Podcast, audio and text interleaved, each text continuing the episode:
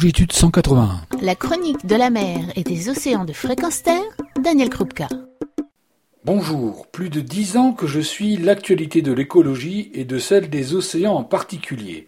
Et je ressens une certaine fatigue à lire les comptes rendus scientifiques ou de conférences internationales ou les déclarations politiques d'aujourd'hui qui ont trait à l'environnement et à sa protection. Pourquoi?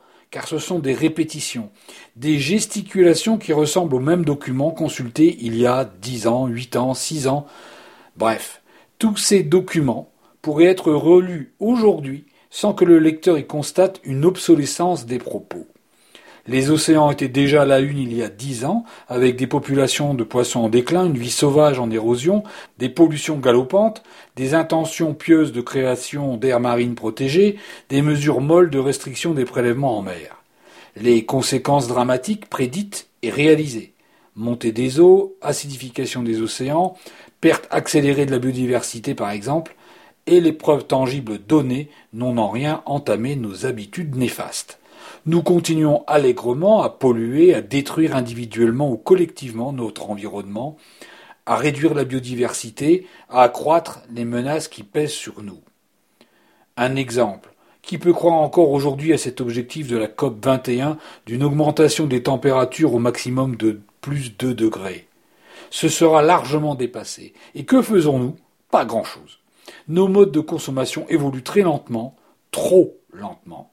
Nos modes de fonctionnement, nos politiques pour rendre notre monde plus éco-responsable stagnent, voire régressent, avec l'arrivée de trublions avec tambours et trompettes. Pourquoi si peu? La question est obsédante et j'en cherche la réponse. Pour changer rapidement nos modes de vie dans une optique responsable de préservation de notre environnement, il faut faire autre chose que de convaincre la minorité des convaincus agissants. D'ailleurs, consommation et production responsables sont les douzièmes objectifs de développement durable de l'ONU, dont la réalisation totale a pour date 2030. Encore un vœu pieux, me direz-vous? Oui, dans notre mode de pensée actuel. Et non, car nous avons les moyens de nos ambitions pour mettre en place des solutions rapides, drastiques, pour transformer nos vies et nos futurs, notamment par nos votes et surtout par nos consommations. Un achat, c'est un vote avec son porte-monnaie c'est dire oui ou non, c'est accepter ou refuser de cautionner la fuite en avant. Pour ceux qui n'ont pas les moyens financiers, il est vrai que ce n'est pas un choix, et je ne veux ni ne peux les inclure dans mon propos. Pour les autres, un achat éco-responsable est-il simplement lié au fait de savoir quel est le bon choix à faire? Partons du principe que l'on sait ce qui est bon ou mauvais en termes de consommation responsable. Est-ce que l'on choisit alors la bonne option? Car il est entendu, comme le laissent apparaître de nombreuses enquêtes, que nous avons une sensibilité à l'achat responsable. Eh bien non, loin de là. Nous avons tous nos faiblesses. Car voilà, il y a un fossé entre nos discours individuels ou globaux, entre ce que nous disons et ce que nous faisons. Bien souvent, notre morale s'arrête au porte-monnaie, à la valeur utilitaire d'un achat ou au plaisir rendu. Et à l'heure où l'on parle d'états généraux de l'alimentation, de consommation socialement responsable, d'éco-responsabilité, les déclarations faites soucieuses de questions environnementales donnent lieu à un passage à l'acte d'achat très différent en pratique, que ce soit dans nos réponses individuelles ou nos réponses de groupe. Qu'est-ce qui nous empêche de faire mieux? La recherche sur nos comportements s'en est mêlée, et l'une des réponses est que chacun tient une comptabilité morale propre qui lui permet d'équilibrer ses bonnes et ses mauvaises actions, ses vices et ses vertus. En gros, si je fais l'effort de ne pas me servir de ma voiture et que je prends un transport en commun, je m'autorise une compensation en faisant un voyage en avion pour mes vacances. Ou encore, j'ai tellement acheté de produits bio que je m'autorise à acheter ce t-shirt ou cette paire de baskets fabriqués dans un pays lointain dans des conditions standards que je devine non éco-responsables. On retombe aussi ici dans le biais d'un matérialisme exigeant que nos sociétés nous ont inculqué de toutes pièces, voire d'une recherche de plaisir toujours vantée par un marketing qui le propose.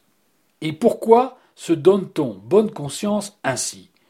Parce que l'on tient un bilan quasi comptable avec un solde légèrement positif de toutes nos actions, parce que cela préserve notre réputation, l'image qu'on se renvoie, et nous permet même de nous dire que par cet artifice, on a arbitré entre le pire et le moins pire, et que le bilan, tout compte fait, est positif, et que l'on peut s'en féliciter, voire s'en gratifier. un mécanisme pernicieux que la recherche sur les comportements nous démontre, qu'il faut comprendre, qu'il nous faut appréhender pour nous permettre d'en sortir et d'amplifier avec exigence et rapidité notre impact social et responsable. Vous vous rappelez Consommation et production responsable en 2030. Il nous reste exactement la même durée que celle qui s'est écoulée depuis que je m'intéresse à l'écologie, aux actions éco-responsables, sans pourtant avoir vu un changement de comportement drastique. Alors je m'interroge, verrai-je s'accomplir un changement pour éviter le mur, ou cette chronique sera tout aussi bonne à écouter dans douze ans, faute de modification de nos comportements? Est-ce que ce que nous savons de notre environnement, des enjeux, de notre propre comportement face à ceci sera suffisant pour éviter le pire? Ou allons-nous, dans notre superbe égoïsme personnel et collectif, avec nos connaissances et tous nos moyens existants, précipiter notre paquebot droit vers l'iceberg? Faudra-t-il encore des catastrophes, des souffrances, pour espérer une réaction ou un sursaut?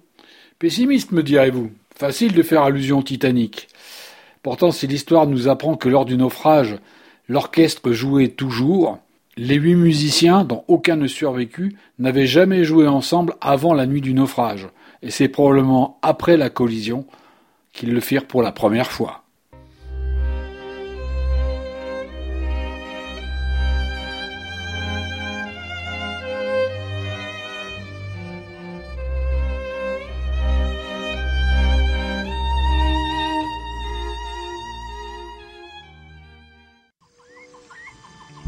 Retrouvez et podcastez cette chronique sur notre site fréquenceterre.com.